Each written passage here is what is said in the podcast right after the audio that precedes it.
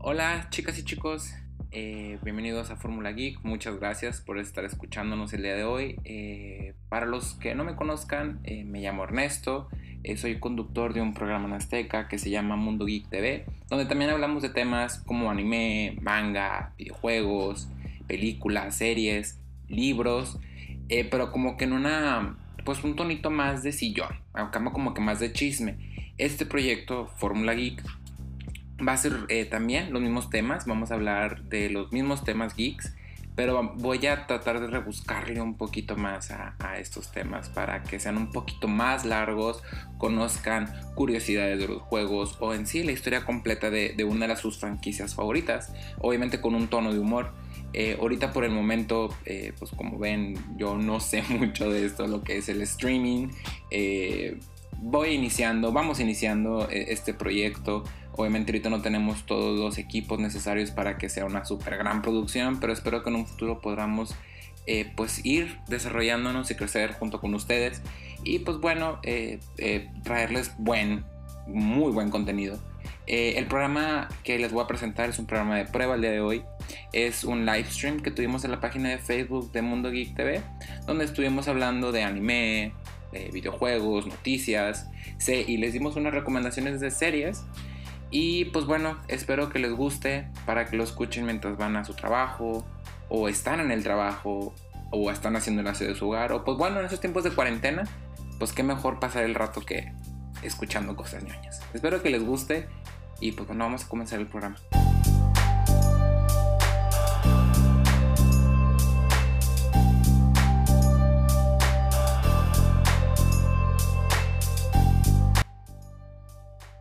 Ahora sí, vamos a empezar. Carlos nos estaba contando el nuevo lanzamiento que fue Final Fantasy VII Remake. Ahora sí, date, Carlos, porque acabas de subir un video aparte. Sí, hola a todos. Este, pues sí, como dijo Armando, subí ahorita una reseña de Final Fantasy VII a la página para que la vean. Este, la verdad, de seguro ya algunos de ustedes lo están jugando hoy. Está increíble el remake, a mí me está gustando muchísimo. Me gustó muchísimo, digo, podemos comentar después spoilers, no quiero arruinar nada para los que no han jugado pero la verdad Final Fantasy VII para mí es el juego que me hizo así como gamer y, y lo he estado jugando desde cuenta que siento que estoy viajando en el tiempo, o sea, desde cuenta que estás jugando el juego como si te hubieras imaginado como cuando eras niño, eh, con las gráficas, la música, todo está hecho con toda la mano. Digo, tiene hay cosas que no están perfectas, digo, la, la verdad si te pones picky, este, por ejemplo, hay algunos glitches que, por ejemplo, le picas un botón y como que no jala y así, que seguro lo van a cambiar con, con alguna actualización y partes como que siento que están más extendidas de lo que deberían porque pues tenían que, o sea, el juego es de cuenta que es la primera parte de Final Fantasy VII, aunque se llama Final Fantasy Remake, es nomás la primera parte de Midgar, que eran como las primeras cinco horas del juego, lo hicieron un juego completo de 40 horas. Entonces, obviamente hay partes que estiraron y que siento que debieron haber no estirado tanto, pero por lo general está muy, muy, muy bueno y se lo recomiendo mucho. Como que esta fue la temporada de remakes este, con Resident Evil 3 y, y Final Fantasy VII. Ah, sí. Y, está, está muy bueno. Es, vale 100%. Si eres fan de Final Fantasy VII o, o, de Final Fantasy en general, la neta no te lo vas a perder. Oye, pero hasta los que no son fans de Final Fantasy, creo que este es el Final Fantasy que deben de probar. Porque mucha gente que luego no les gustaba, ah, les empezó a gustar a partir de, del 7. Del 7. Sí, total. O sea, yo haz de cuenta que cuando jugué Final Fantasy 7 de chiquito, jugué el Final Fantasy 7, fue mi primero, y luego jugué el 6 y el, el 5, y empecé a jugar los otros porque me gustó mucho el 7. este, sí, sí creo que si no lo has jugado te va a gustar mucho. Hay como partes que siento que, que está asumiendo que jugaste el juego original. O sea, hay como algunas secciones del juego que no quiero decir mucho porque no quiero spoilárselo a nadie. Este, pero partes como que dices, siento que digo yo porque sí lo jugué y lo jugué como dos veces, entonces sé exactamente las cosas. Siento que si lo juegas así como en blanco, puedes no entender, pero siento que eso es también normal en juegos de, tipo de Square, tipo Kingdom Hearts, así que a veces juega así. Y digo, ahí medio le entiendes de lo que estás pasando, pero no, no, no está súper clara la historia. Pero la verdad no, en general súper bien y los personajes súper bien desarrollados, este, súper simpáticos, súper chistoso. El juego está en español, en subtítulo, en japonés, en inglés y en francés en audio. Entonces, cualquier idioma que hables o, te guste, eh, ahí hay opciones para ti. Oye, Carlos, ¿y qué te pareció que la gente que se estaba quejando de la voz de, de Cloud? que se le hayan puesto muy chiquito y otros que se le hayan puesto muy grande. Es que los fans, la verdad, está cañón. O sea, cada quien, como Final Fantasy es, es una experiencia para muchos tan personal. O sea, haz de cuenta lo que te gusta Final Fantasy 7, para mí es una cosa, luego para Fulano puede ser otra y para Mengana otra, ¿sabes? Este, entonces, obviamente todo el mundo tiene opiniones. Yo creo que, digo, Cloud en el juego tiene 21 años, entonces creo que está bien la voz y la, personalidad. Este, digo, a veces en los JRPGs como que tienes que agregarle 10 años al, personaje de que sí tiene 20 años pero se comporta como alguien de sus 30. Pues sí, porque ellos siempre, los japoneses como que siempre les gusta bajarle la edad a los personajes. sí, de que en, las, en los animes los niños de 16 años están salvando el mundo, ¿no? O sea, los 14, 15. Sí, y, hay todo un trasfondo cultural bastante interesante que si algún día quieren hablar de eso, de por qué los japoneses están obsesionados con los adolescentes. Este, ¿De quién hablar, hablar de eso? La policía, la policía. Lo que es que ah, ellos consideran, ellos consideran, bueno, yo, yo lo que tengo entendido es que ellos consideran que la edad del colegio es la, o la del instituto es la edad más interesante de la vida. Entonces por eso he escuchado que muchos temas se centran en esa edad concretamente. Pues yo creo que lo representan muy bien, porque pues cuántos somos animes no conocemos que todo se centra cuando están en secundaria. O sea, y cuando apenas van a pasar a preparatoria, etcétera. Pasa hasta Boku no Hero, o sea, es una academia, es como si fuera una, una preparatoria, una universidad. ¿sabes? Sí. No, totalmente. Bueno, y aparte también para crear el tipo de una cierta conexión con, con esos espectadores, ¿no? Me imagino que quieren crear este tipo de, de Ay, ¿cómo se llama? Cuando yo... ¿Relación? ¿Empatía? Ah, empatía, exactamente, con, los, con las personas que tienen esa edad. Pues sí, no, como decía vos, totalmente, como que, por ejemplo, no sé, obviamente han visto Evangelion o algunas de esas series como clásicas. Hoy, claro. Y si te pones a ver, esa serie es como, este, obviamente los adolescentes como controlados por por los adultos que son malos y, la, empresa que, coordina todo. Y, totalmente como decía, es, es, esa mentalidad de que como que es tu época de ser libre, de perseguir lo que te guste y así, porque luego tienes que trabajar y te friegas y así es la vida. Este, entonces como que la romantizan mucho. Hay una serie que Mario nunca me dejó hablar en el programa. y lo quemo aquí. Que mutealo, para seguir con la tradición, por favor. oye, oye, Hay una serie, espérame, espérame, te digo qué serie es. Es que eh, quiero acordarme el nombre porque me lo aprendí poner nada más. Que se trata de acerca del despertar sexual de cinco chicas de secundaria. Y está súper padre porque si yo hubiera visto ese anime a esa edad, te lo juro que me hubiera, no, me hubiera, bueno, con algunas de las situaciones, porque te reflejan cinco situaciones de cómo el despertar sexual pasa diferente en cada una de ellas. Ah, claro. Te lo juro que me hubiera ahorrado tantos problemas con las niñas en secundaria y preparatoria si yo hubiera visto ese anime a esa edad. Te lo juro. serie es? Déjame te la busco y ahorita te digo el nombre. Hubieras llegado con, con, la chava que te gusta. ¡Gustuguru! ¡Eso! Oye, Canelo. Hablando de animes, el que estás viendo ahorita. Ay, sí, uno que les tengo que recomendar, increíble, es el anime de Beastars, que aquellos que no lo han visto, lo tienen que ver, está en Netflix, entonces pues no hay como que excusas de que no lo van a poder ver. ¿De qué se trata? Y fíjate que a mí me lo, me lo compartieron porque me dijeron, a, mí me encantan los lobos, o sea, me fascinan los lobos, y me dijeron, güey, el personaje principal es un lobo gris, pero está súper padre porque se trata todo, realmente todo el contexto gira acerca de, del teatro. Así me, lo, así me lo dijeron a mí. Y dije, ¿un lobo? ¿Teatro? ¿Anime? A ver, pues deja, deja ver cómo estoy? Ajá, deja ver cómo está la onda, ¿no? Y está súper, súper padre este anime. Lo comparan mucho con la película de Zootopia por cómo, por cómo juegan los personajes. Por ejemplo, depende su raza o su animal, pues es su papel en el mundo que juegan, ¿verdad? En este caso estamos hablando que es... ¿Eh? Hay, hay, dos grandes grupos en este año. Hay dos grandes los grupos. Los carnívoros y los herbívoros. Entonces los carnívoros han tenido que aprender a vivir en este mundo donde pues, no se pueden comer de la nada los herbívoros. Y los herbívoros tienen todavía un poquito de resentimiento hacia los carnívoros porque los ven como muy agresivos o como que en cualquier momento se los pueden comer, pero sí, síguele dándole tu reseña. Exactamente, de hecho lo que dijo Manino es casi el contexto principal y sobre eso se basa la serie, de que hay, los carnívoros aprendieron a vivir en un mundo en el que los, los omnívoros y todos viven en paz, ¿no? Pero de hecho la serie empieza con un asesinato. Entonces, a partir de ese asesinato es donde se empiezan a desarrollar todas las cosas que después ese asesinato, bueno, en esta primera temporada, lo olvidan o lo hacen a un lado y se centran más en la vida de este lobo que se enamora de una coneja blanca.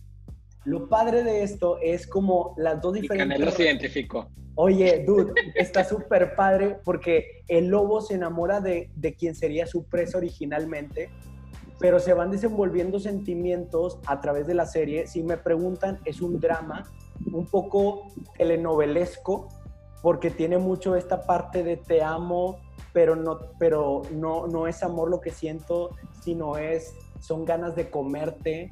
Entonces no sé si realmente es aprecio o simplemente tengo ganas de que seas mi presa. Está súper, súper padre. Y todo Suena como canción de límite, güey. Eh, güey, está súper densa la serie. ¿eh? Y hay un personaje principal, Manino, yo quiero que tú me des tu opinión de si te gustó ese personaje principal, que es el siervo. El que, el que es el líder de la obra de teatro, que bueno, sí, ya. Sí, el que es el líder, pero no nada más el líder de la obra de teatro, sino él es el Beastar. O sea, el Beastar es como el galardonado animal que es como el perfecto alumno, vamos a decirlo de esa manera, o sea, es perfecto, él es el principal en la escuela, es el popular, es el que todas las niñas quieren, es el que se coja la coneja, o sea... Oye, espérate. Oye, oye, oye, eso sí, para, para, para las personas que no conocen este anime, eh, o esta serie en, en, específico, es una serie que está muy cargada de, de, violencia, no gráfica, pero violencia, eh, en este caso se puede decir racial, vamos a tomarlo.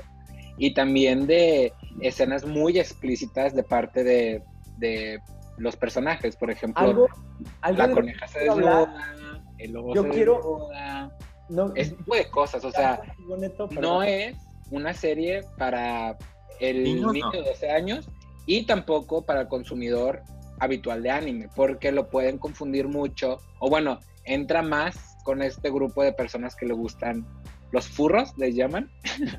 Entonces, los animales antropomórficos. Sí, exactamente, son las personas que les atrae o se les hace sexy estos animales antropomórficos. Entonces, o sea, sí es... Yo eh, es, no es para todos. No, es para, todos, Pero está bueno. Pero, por ejemplo, yo quiero saber tu opinión, Neto, y la de todos ustedes, claro, los, si la han visto ya. Oye, Canelo, de la vida la... Te dice Víctor Mendoza que andas en loba. ¿Por qué? Por pues porque te gusta de furro. Ando, bien. Cállate. el canelo en loba, tíralo. El canelo en loba. no, lo que me gustó en Chorro fue la historia de la coneja. Esa historia, porque la coneja es, es puta. Y realmente hay que decirlo porque ella misma, ella misma lo sabe y de hecho es algo que atrae muchísimo porque la coneja se acuesta con todos, con toda raza, con todo animal y de hecho por eso mismo es odiada por su, por su misma especie. Porque es una coneja que, eh, que de por sí su especie es como, si los conejos son pequeños indefensos, haz de cuenta que esa raza de conejo blanco es la más pequeña, chiquita y la más bonita de todos, ¿no? La más indefensa. Y esa coneja, la historia que tiene detrás acerca del por qué se acuesta con las personas, o sea, que no nada más es el hecho de tener sexo, sino que, que ve ella al momento de tener sexo con los otros animales, está increíble y cómo se desenvuelve la historia de amor entre la coneja, el lobo, que también ahí está el tercero en discordia, que es este venado, el ciervo. El ciervo, el ciervo. No, no, no. Es una historia que tienen que ver. Si te gusta el melodrama, si te gustan, hay unas escenas de pelea bastante interesantes que están, están muy padres. El eh, panda es la onda. El panda. El panda yo el panda. Ah, es que sale un panda acá súper mamey, súper rambo, ¿no? Ese panda es la mera hostia, tío. Es la hostia, joder. Es esta, esa serie se la recomiendo mucho. Como dijo Neto, no es para niños, no es para gente que yo creo que no sea consumidora de, de anime habitual. O sea, aquellos que están buscando, como, ¿sabes qué? Pues me gustan los shonen, me gusta mucho las peleas, me gusta mucho esto. Bueno, te recomendamos esta, este anime, esta serie que sacó Netflix, la primera temporada, que ya está ahí, que la pueden ver. Si te gusta conocer otro tipo de anime y la animación es como la animación, ¿qué, ¿qué, te pareció a ti? Porque al principio me chocó un poco, me, como que me hizo un poquito de contraste que todo estuviera como en CGI, o parece, parece de esa manera, ¿no? A mí también al principio me costó un poquito de trabajo, pero ya después me acostumbré y sí me gustó. Sí, te acostumbras. El intro está, el intro, el intro de este anime está hermoso ese intro. Oigan, Eduardo Coronado Juárez, eh, ¿qué piensan de los rumores sobre el Resident Evil el 8? Ah. ¿Qué, ¿Qué, piensan de, ese, de los rumores de ese Resident Evil? Pues, Tú, Carlos, que andas por allá, ¿qué has escuchado? Pues yo lo que he escuchado es que ya está súper avanzado hecho. O sea, que ya que probablemente va a ser muy similar al 7. Al 7. Que la verdad no me encanta la idea porque yo me salté el 7, a mí no me gustan tanto los juegos en primera persona. a mí me parece. Al menos de que sea... bien bueno.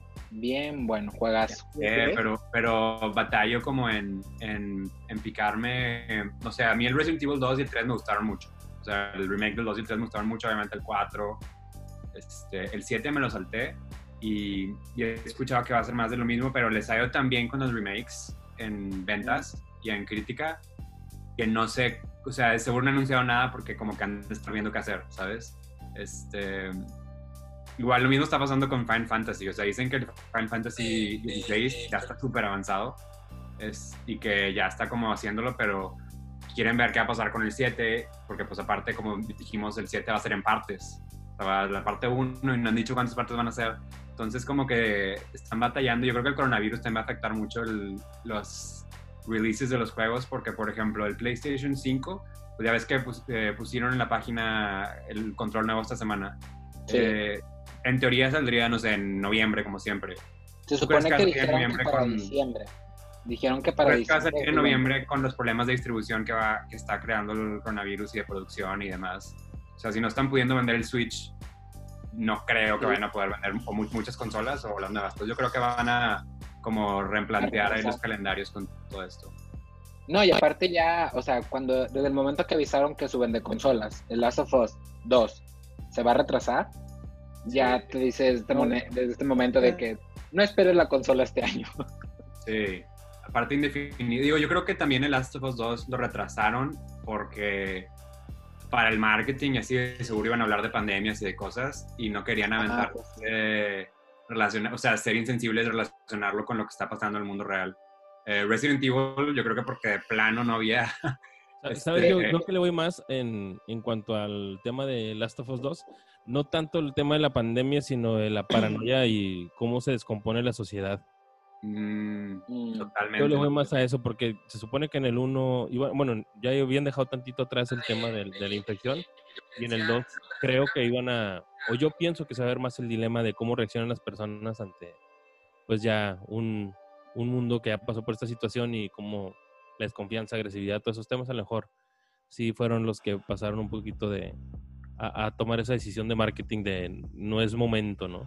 Sí, fíjate que, o sea, porque también hay de los dos, porque ahorita puedes ver, por ejemplo, te metes a Netflix o a, a Hulu Plus o te metes a Amazon Prime o lo que sea, donde vas tus series, y por ejemplo, tú ves en Trending Topic en todos los países de que uno, contingencia la película, dos, trena su, o sea, puras películas, ahorita está Trending Topic en todos lados, películas de de virus y de, cosas así de que, la gente en vez de absorber cosas positivas, de que, ay, vamos a ver cómo se muere la sociedad por un virus mutante nivel 10.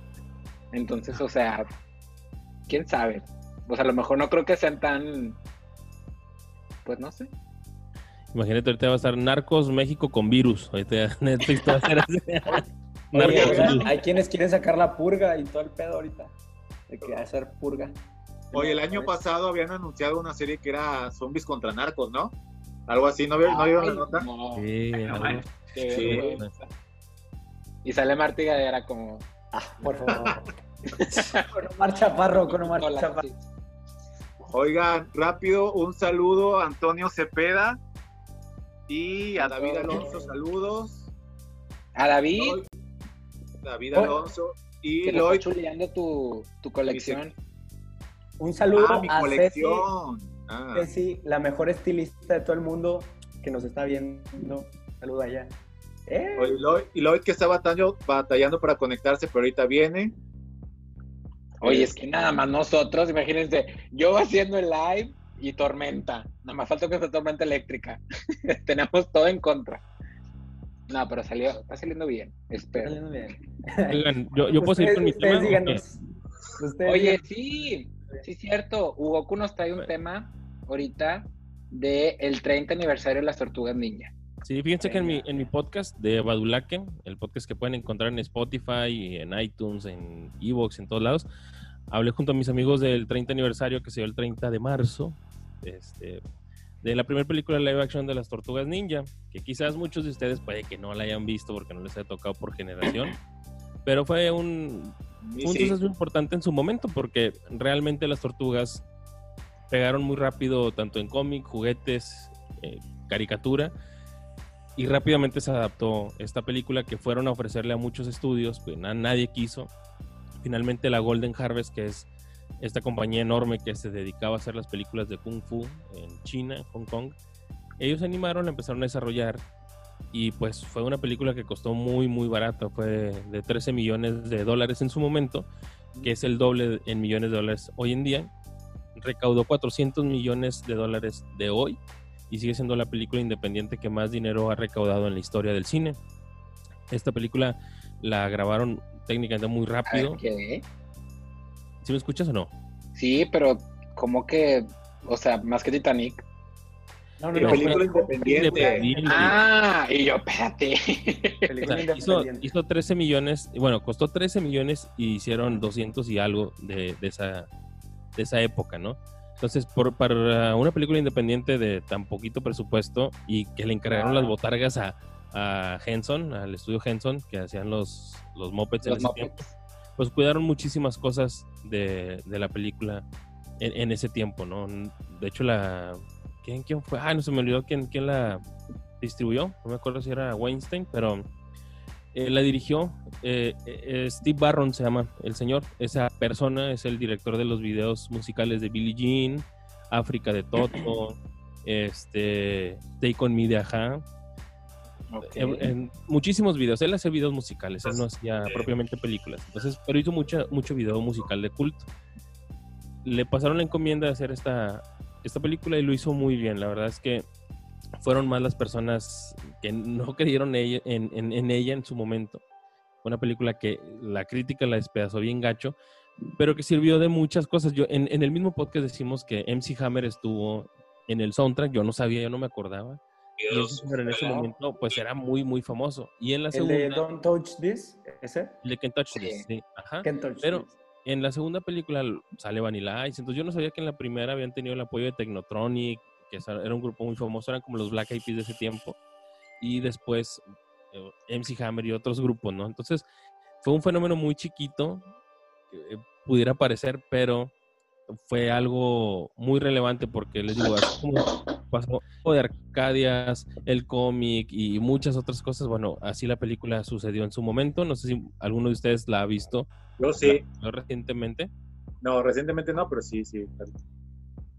¿Ustedes? No, yo no he tenido, yo no he tenido oportunidad de verla. Pero sí suena interesante. Recientemente no la he visto, pero recuerdo cuando la vi de chiquito y a mí las tortugas me dan mucho miedo. Se veían bien extrañas cuando movían la boca y los ojos. Aparte tenían los ojos pelones, ¿no? Así siempre. fue, este fue un portento ahí de cine en su momento. ¿Por qué? Pues porque realmente ñoño no tenía tantas cosas en ese tiempo. O sea, sí tenían Star Wars que acaba de pasar estaba vigente, pero en ese momento había mucho cine de terror, mucho clase B. Y yo creo que hasta en el término geek estaba tan presente. Si acaso Cazafantasmas en ese momento fue algo que representaba al geek de laboratorio, al inteligente, al que le echaban por ser listo en, la clase, Y las tortugas ninjas sí fue algo más que le dio sentido de pertenencia al ñoño en ese, en ese ratito. Entonces, pasaron 30 años, la misma actriz que hizo a Abril O'Neill, Judith Hawks se llama la, la, señora, guapísima ella, dijo que ella no regresó como Abril en la segunda y tercera parte porque ella veía como a los stunts que se los trajeron de China, eh, los ponían a hacer unas maromas y golpes y todo, y los levantan de que órale, hay que hacer otra toma, y órale, hay que hacer otra toma. Entonces ella defendió muchísimo pues el lado humano de la gente y eso le costó pues en los chinos siendo tan machistas y tan, tan ellos, pues le, costó a ella que no la volvieran a contratar, que, que, no la volvieran a contratar para pues para las siguientes películas y eso pues sí, sí le costó poquito porque ella sí era muy buena en el papel de Abril O'Neill y ella, si ven las nuevas películas de las Tortugas Ninja, salen las escenas inéditas como la jefa de Megan Fox, o sea, la nueva Abril. Ajá. Ajá. Entonces, para que vayan y la busquen, no, no creo que les vaya a decepcionar del todo. Tiene un tono muy oscuro como en su momento Terminator o Batman de Tim Burton, pero chequenla. Pasaron 30 años ya de esta película, ya me siento muy viejo. Este, Manino, vámonos de aquí por un café al Italian Coffee. No puedes. Oiga, yo en una semana cumplo 41, no manchen. Oye, sí es cierto, hablando de celebraciones, Carlos Escalante, que para que lo feliciten por su Ah, sí, felicidades. Que nació su niña. ah, pues sí, para que, para el que no lo conozca, para el que no lo conozca, que no se acuerde de cómo era Carlos Escalante, que es la persona que nos hace las, las cápsulas para el programa. Este, aquí está presente con nosotros, nos acompaña. Y el que, el que me hace todas las recomendaciones de juegos que no, no tengo en el mapa es Carlos. Desde que trabajaba en Azteca llegaba y me decía, ¿ya jugaste el juego? Y yo ni sabía que existían. Y ya lo jugabas y hoy muy vos. Todos los juegos raros que he jugado me los ha recomendado Carlos.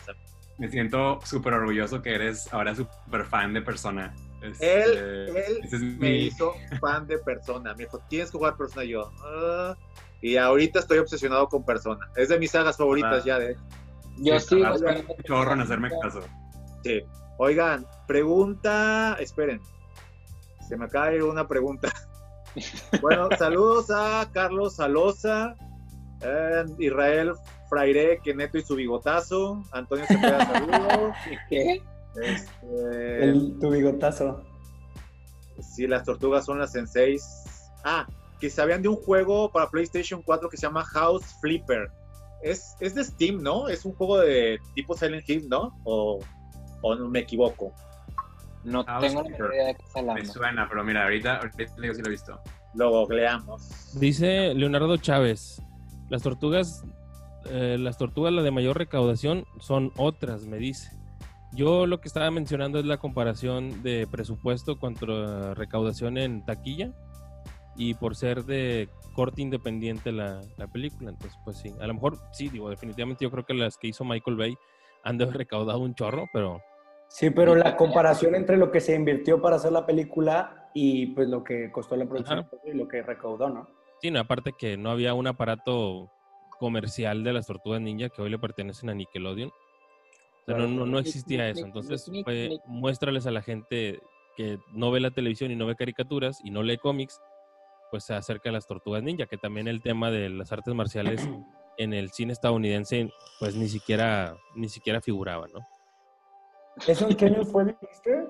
1990, pero la realización, bueno... Pues, las, películas de Jean-Claude Van Damme y las películas de... Eso era de artes marciales y fueron de los 90. Sí, eran, de, eran precisamente de la Golden Harvest también, eran ah, coproducciones que habían hecho aquí, pero eh, cuando dije cine de serie B, es ese tipo de cine. Todo lo que era artes marciales no era cine que llegaba propiamente, algunos llegaban directo a video y se le llamaba como clase B. Entonces, ese tipo de cine, algunas de terror, se les considera como cine B. Entonces, porque no, no eran hits que estaban respaldados por... Cine B, porque nadie las ve. oigan, oigan, Liz Saucedo dice que su hija juega House Flipper y que se entretiene mucho ya lo vi, no es el que yo pensaba, es como que algo de construcción, ¿no? Sí, yo también, sí, esa es la construcción, que es como que tu casita, ¿no? Y le pones... Oh. como el, esos de Goat Simulator o así, que haces, o sea, no, no Goat Simulator, tipo que haces como construcción y que es como en primera persona. Las únicas casas que estoy decorando ahorita es en Animal Crossing.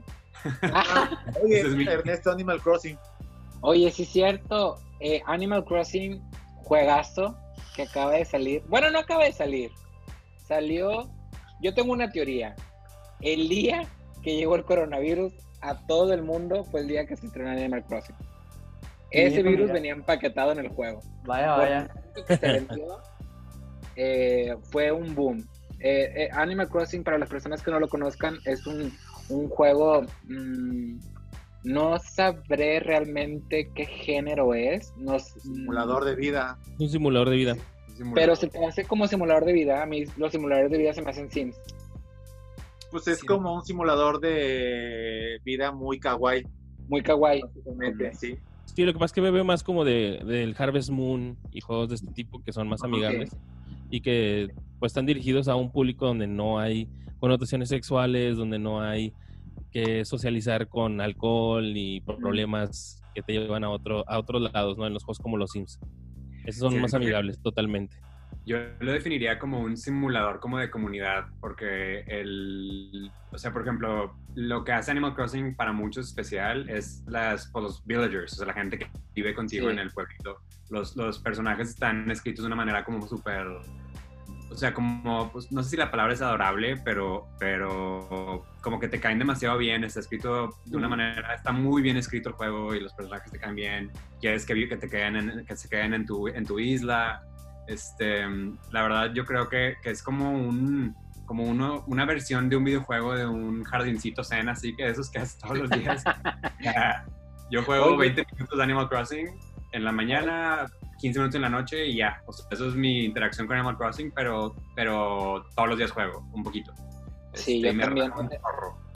Animal Crossing es un, es un juego que desde el GameCube lo vengo jugando. A mí me, me, me, me encanta mucho. Realmente me gustaría, siempre he tratado de como que hacerle a otras personas que no les gusta Animal Crossing, hacer que les guste, pero me, preguntan de que por qué o cómo se juega o por qué, y yo me quedo así como que, eh, ¿Cómo te explico? sea, cómpralo, cómpralo y cuando lo tengas. Exactamente, es que ese es un juego que tú le explicas y dices, mira, es que tienes que, tienes que pescar, tienes que cortar árboles, sembrar tus flores, encontrar fósiles, y pues la persona que le estás explicando que está acostumbrada al Call of Duty se queda así como que, no, pues sí. Oye, pero qué gacho, qué gacho eres, güey. Yo juego Call of Duty, juego FIFAs y me gusta Animal Crossing. Si yo me compré ese juego, mi mamá me diría, güey, apunte a plantar atrás, cabrón, en vez de estar plantando. No, pero eh, es por eso, Hugo, tú, tú, por ejemplo, tú juegas Animal Crossing, pero a lo mejor si yo te hubiera explicado y tú no lo hubieras jugado nunca antes, tú me hubieras dicho, y ese juego es tan soso como que porque quisiera jugarlo. Sacas. O sea, tienes que, literal, para que lo conozcas y que te guste, tienes que jugarlo. O sea, porque, como dijo Carlos, o sea, lo de los aldeanos, sí está súper kawaii, pero aparte los aldeanos también le dan eh, como que este espíritu, esta esencia a tu aldea. Entonces, con cada uno tiene moods diferentes, gustos diferentes, interacciones de manera diferente. Unos tienen cumpleaños, te regalan cosas. O sea, es un juegazo. Y ahorita, de hecho, yo, veo a mi hija yo, veo a mi hija cuando llegan o se van vecinos y tú la ves como tiene ese sentimiento de, ah, ya no lo voy a ver, chinelas, o sea, es que debí de haberle ido a visitar más para que se quedara. Y yo no sabía, pero dicen que eso sí pasa, ¿no? Que si tú no vas a visitar a los aldeanos, no creas una relación, ellos se van. Te enojan y se van. Te dicen de que, oye, pues ya, como que ya lo que tuve que hacer en esta isla lo hice y mañana me voy. Y tú de que no, tú me gustas mucho. Y, se van y ya no regresan.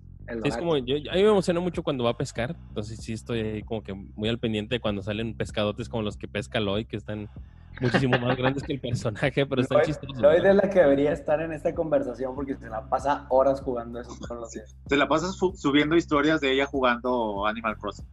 Mario también, eh, Mario también ya está traumadísimo. Oye, pero no, eh, eh, Lloyd, eh, creo que ese es el primer Animal Crossing que Lloyd juega. Y, lo juega. Y lo juega por una historia que yo le platiqué que es verdadera, donde una amiga lo jugaba en el, en el 10. Yo tenía mi aldea y ella tenía su aldea. Entonces, cuando cumples años, Nintendo te ah. manda un regalo. me llegó una moneda de regalo y ella no la tenía. Entonces, en el 10 te podías conectar tipo Wi-Fi, te podías dejar que las personas entraran a tu aldea. Entonces, mi amiga, que le mandó un saludo a Sarai, entró a mi aldea y se robó mi moneda y no me la quería devolver. Entonces, un día ella se fue de vacaciones a Puebla, yo fui a su casa, dejó su 10 Yo fui a su casa y estaba su hermana y su mamá y les dije, ¿me prestan tantito al 10 de Sarai? Sí. Entonces me conecté vía Wi-Fi, entré a su aldea y lo que hice fue es que agarré un hacha y corté todos sus árboles. Entonces los que han jugado Animal Crossing saben que los árboles son importantes por el tema de la fruta que hay que vender. Entonces ya cuando ella regresó, y obviamente recuperé mi moneda, entonces ya cuando ella regresó y vio su aldea con, que no tenía árboles, Qué pues, entonces a partir de ahí dijo, oye, pues suena padre y se compró el... Suena padre robarle a tus amigos. Eres malo, Tereso. Eres lo Suena padre meterte a la casa de tus amigos. Oye, malo. Pero es, está, es un juego totalmente recomendable eh, para los papás que nos están viendo y que si están pensando en comprárselo a sus hijos, eh, totalmente sí. Ahorita en tiempos de cuarentena que eh, a lo mejor ahorita todos están rogando por parque o lo que sea, no es lo mismo que salir a, a, pasearse, pero te entretienes tanto y más cuando tienes live, porque puedes ir a aldeas de tus amigos, puedes organizar tipo eventitos, este, interacciones con ellos, o sea, es un juego bruto, o sea, se lo recomiendo. Y en comparación, por ejemplo, con el, el, Animal Crossing de 10, para mí, por ejemplo, el Animal Crossing de 10, a mí se me hace un, de uno, del 1 al 5, este Animal Crossing se me hace 4.5 y el de 10 se me hace 4. O sea, el, porque el animal, el del 10, el Animal Crossing de 10, lo que estaba súper padre es que te lo podías llevar al trabajo, te lo podías llevar a la escuela y estabas así de que, ah, y el Switch también, pero es muy diferente sacar un cuadrito así a sacar un... Oigan, tengo una duda. Bueno, a ti, Neto, que tú estás muy metido en el juego. ¿A poco es verdad que no puede jugar otra persona eh, el juego? O sea, nada más puedes hacer una sola campaña. Por Fíjate, que eso es una de las cosas que pasó también en Animal Crossing de 10. Pero haz de cuenta, eh, por ejemplo, aquí la otra vez que me saqué mucho de onda, tú cada vez que te acabas un Animal Crossing, eh, en medio de toda tu vecindad tienes un árbol. Y este árbol, eh, de acuerdo a las estaciones, cambia. Si es invierno, no tiene hojas, verano, está así de que es súper bonito, ¿no? Entonces, al final de cada año, ya cuando acabes todo un año de partida, tú puedes decidir en todos los Animal Crossing ir a sentarte a ese árbol y empiezan a salir los créditos. Y ahí es cuando oficialmente tú decides acabar el juego. Mm. Este, pero es un juego, los Animal Crossing duran un año. En, este, en esta entrega, ese árbol no se encuentra. Ah, y siempre llegaba KK Slade, este, el perrito, y te tocaba una canción como que estás viendo los, los créditos, ¿no? En este juego, KK Slade llega así de que cuando tienes un rating en tu, en tu isla de, tres estrellas y toca su canción y empiezan a, salir los créditos y yo, ¿eh? Oye, este, en, en, los 10 y en los de GameCube, al momento de que tú hacías eso, podías crear otra partida con otro aldeano y ya podías, aparte de tu partida con el que iniciaste, ¿no? Este, pero ahorita yo no sé, te digo, no lo he movido porque vi eso y me sacó mucho de onda de que, o sea, apenas llevo tres semanas jugándole y ya, o sea... Y ya terminaste, ¿no? Sí, qué raro. Oye, Ernesto, pregunta nuestro casi ganador de la primera dinámica de Mundo Geek, este Jesús, que ¿dónde compraste esa máscara de Mayoras Más? Eh, no sé, me la regalaron de cumpleaños. Pero yo pregunto el dato y les digo. Y bueno, a, hay gente que se le hace muy teto Animal Crossing, sí, no es para todos. Ah, no es para todos. Israel, Israel Friday, que Canelo no andes fumando esa cosa que es puro aceite y te vas a enfermar. Sí, ya, ya no, ya le hice caso, ya por eso le di un like. Ahí. pues ya. ¿Ya qué más? Oigan, quiero, quiero, quiero decirles de un juego que acabo de descargar ahorita con todo esto de la cuarentena que está súper padre para todas aquellas personas que están perdiendo su trabajo. Oye, cállate, estúpido. No, es una realidad, güey. O sea, ahorita se está viviendo esa realidad no vamos a decir que no. Pero, de hecho... el ese mundial no es un juego, eh. Espérate, el juego se llama Que no te despidan. Así se llama el juego. Es un jueguito para celular que está, está como en 8, en 8 bits. ¿Ya viste lo que hiciste? Mario se salió de la conversación. Mario salió de la conversación. la... Es meme. ah, ya, porque ya. Oye, Este jueguito está súper padre porque tú eres como si acabaras de salir de la universidad y estás consiguiendo trabajo. Entonces, en las primeras veces que estás dejando tus solicitudes de empleo, es como si fuera la vida real. Entonces, no te contratan y te dicen por qué no te contratan. Pero una vez que no te dicen por qué no te contratan, no te pueden volver a rechazar de esa manera. Lo padre es que cuando consigues por fin un trabajo, empiezas desde cero. Empiezas como el practicante, entonces estás en el trabajo y tratas de hacer todo bien, pero muchas de las cositas que haces, por ejemplo, si tú te sobreesfuerzas trabajando porque dices, ah, bueno, ya conseguí un empleo, me voy a sobreesforzar y le picas allá al monito de que trabaja, trabaja, trabaja, trabaja, trabaja, trabaja, te despiden. Y te dicen, ¿por qué te despiden? Es que no tienes seguro y te estás enfermando. Entonces, pues, güey, está súper, súper súper interesante este juego porque dices, ah, bueno, ok, entonces no debo de trabajar tanto, debo de trabajar como... Oye, dice Jesús que también lo está jugando y que ya van como 20 empresas que lo corren por babosadas. Eh, sí, está súper padre porque te puedes tomar fotografías, entonces te tomas fotografías y, por ejemplo, cuando yo me tomé la mía, literalmente el jefe me despidió por estarme tomando fotografías en el trabajo. O sea, está, ¿Dónde está Dani? Pues si lo ven, nos avisan porque no ha contestado. aquí lo tengo. Anda perdido. Lo tengo, permítame. ¡Eh, qué de cosas! ¡Soy Dani! bueno, pues ya vámonos, ¿no? Dice, no, dice que dice que, que si hubo escasez de rastrillos. Ahora. ¿Tú les quieres recomendar un anime? Acá me ah, ah, sí, sí, sí, sí. Ah, dale. Es más, no me acuerdo si este me lo recomendó también Carlos hace muchos años, el de Acá Mega Kill. ¿No fuiste tú? No, no, este, sí sé cuál es, sí lo he visto, pero, pero sí vi que, que en Instagram que te hiciste súper fan y así, y dije, ¿qué? O sea, que a ver, véndemela a mí porque yo no la he visto. No, eh, pensé que tú me lo habías recomendado hace un par de años, pero entonces fue, no sé quién me la recomendó. Se llama Kamega Kill. Lo tenía ahí en mi lista, porque en verdad hago una lista de lo que quiero ver y este y la, la iba a ver, dije un día la veré. Entonces, ahora en la cuarentena me la pusieron en Netflix, entonces ya la tenía ahí y dije, pues ya, voy a ver el primer capítulo y a ver qué tal. Entonces, la, el anime empieza cuando un personaje que es muy bueno, o sea, es un muy buen espadachín, muy buen, muy buen guerrero, se va a la capital para ayudar como que a su pueblo que es muy pobre. Entonces, cuando va camino a la capital, le dicen, oye, pero cuidado porque la capital está llena de gente, de demonios que están disfrazados de gente buena. Para no hacerles el cuento largo, él llega a la capital, le roban todo el dinero, una chica, eh, una niña muy buena, rica, le dice, oye, pues quédate en mi casa para que no te quedes en la calle. Ahí dices, ya hay algo, hay algo mal ahí en ese momento, Oye, Armando, eh. Armando, espérate. Pusieron un comentario muy bueno y quiero que tú le respondas. Puso Mario Pizotto.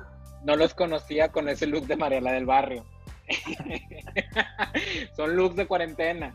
Looks de cuarentena. No andamos producidos. Pero bueno, regresando al anime para que lo vean, entonces haz de cuenta que se hace de noche y llega un grupo de asesinos a matar a esta familia donde se quedó el chavo que lo están cuidando, ¿no? Entonces oye, no, yo tengo que proteger a esa familia porque me echaron la mano.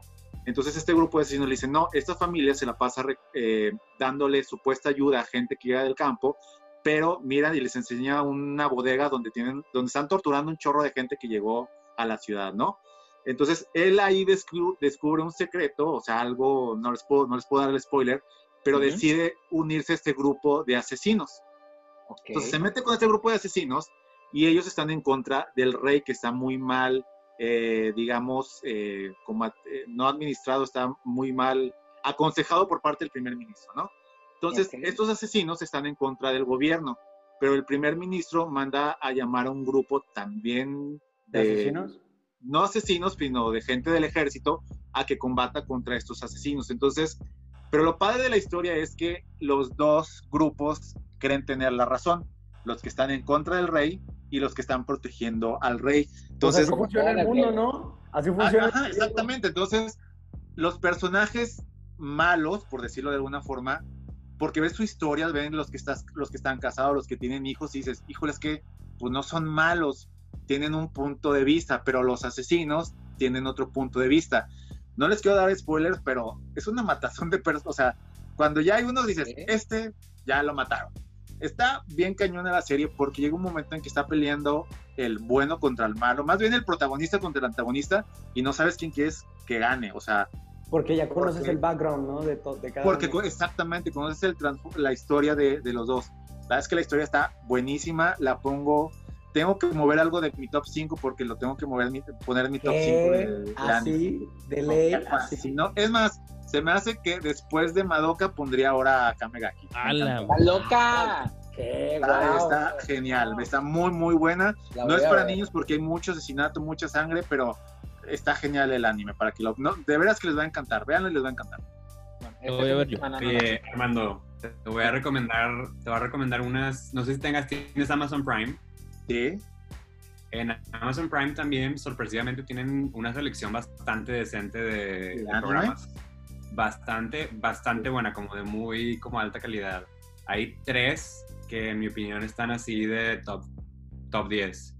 Este, para que la vean. No sé si alguien las ha visto. Una que se llama Made in Abyss. Made in Abyss, se traduce como hecho en el, en el abismo. Este, que tiene un, un, un diseño de personajes como muy como cute pero la serie está increíble, la música padrísima. Se trata de una, de una, como una comunidad que vive al lado de un abismo y van a explorar y cada vez van bajando el abismo y van a recuperar cosas y las venden y así.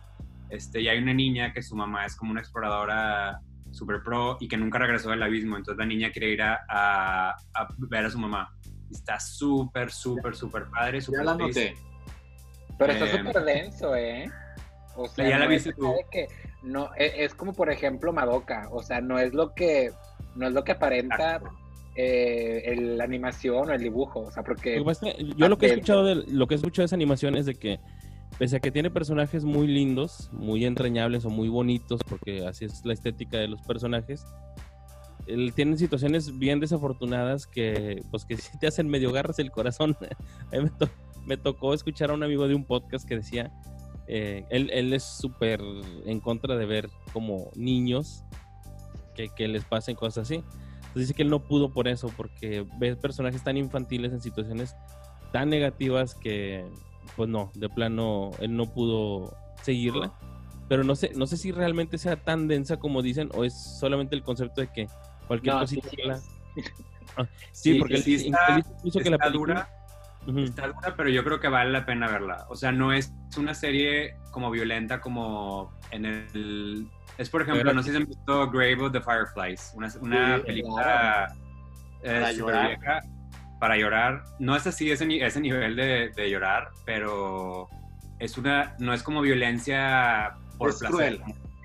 Es, es, simplemente como, como algo que pasa a una, a una persona que quiere decidir tomar un riesgo es como, es como el tipo de violencia que eh, eh, expresan dentro de, la serie es como, por ejemplo, voy a decir Madoka, como por ejemplo la escena de, Mami, este, donde realmente sabes lo que pasa, sabes lo que le pasó después, pero no ves el desmembramiento como tal. O sea, pero tu mente lo relaciona y dices, ay, qué Oye, pero bueno, ¿cuáles otros dos, Carlos?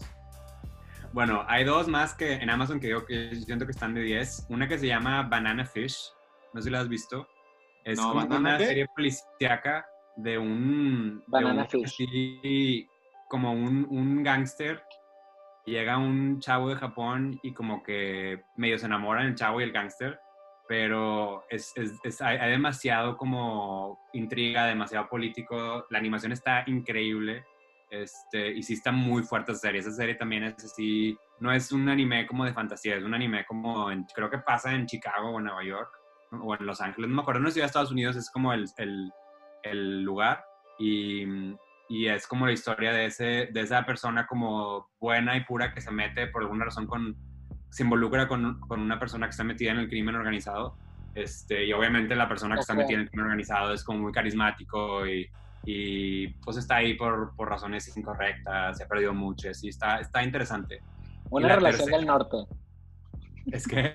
Una relación del norte cualquiera. Sí. Oye, oye, oye, oye, tú, este, Dana Paola. oye, ¿la otra cuál es? La última se llama Vinland Saga. Eh, ¿Cómo, cómo? Vinland Saga, de los vikingos. De los vikingos. Es, es una serie de, de, de vikingos, básicamente. Está como... Ah, esa sí la he visto. Está buenísima, está súper bien animada, pero súper bien animada.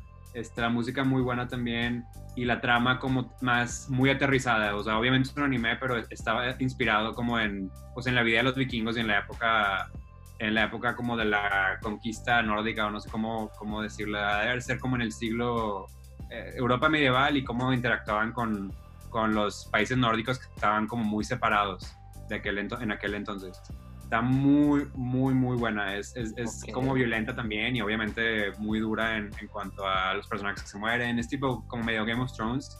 Este, pero yo creo que como muchos ahorita con la cuarentena tienen Amazon Prime, aprovechen que si hay unas series bastante bastante buenas. que valen la pena ver. ¿Esta última es, es serie o es anime? No, es anime. Es anime, pero, pero sí, este, muy buena. Y en abril sale, bueno, no sé si, si ustedes han visto Ghost in the Shell Standalone Complex. Claro. Que es mi serie, mis series favoritas. Esa va, es de salir. Mi, sale va a salir en Netflix. Que no me encanta el estilo, pero estoy así contando los días eh, para ver cómo encuentro tiempo para verla entre la bebé y entre todas las el trabajo que hacer. Este, por eso le pedí a mi esposa que me dejara, pues obviamente le tenemos que dar de comer cada tres horas. Y yo pedí como el turno de, de las de la una de la mañana a las dos, tres de la mañana. Los bebés comen cada tres horas. Cuando está todo el mundo dormido, y luego ya le doy a comer a la bebé y ya me duermo. Pero súper emocionado de ver qué hacen con Ghost in the Shell porque el director de la serie original eh, viene, o sea, es el mismo director de esta la compositora de música no es la misma, que eso me duele en el alma porque esa se llama Yoko, Yoko Kano y es buenísima, buenísima. Ella compuso Cabo Bebop.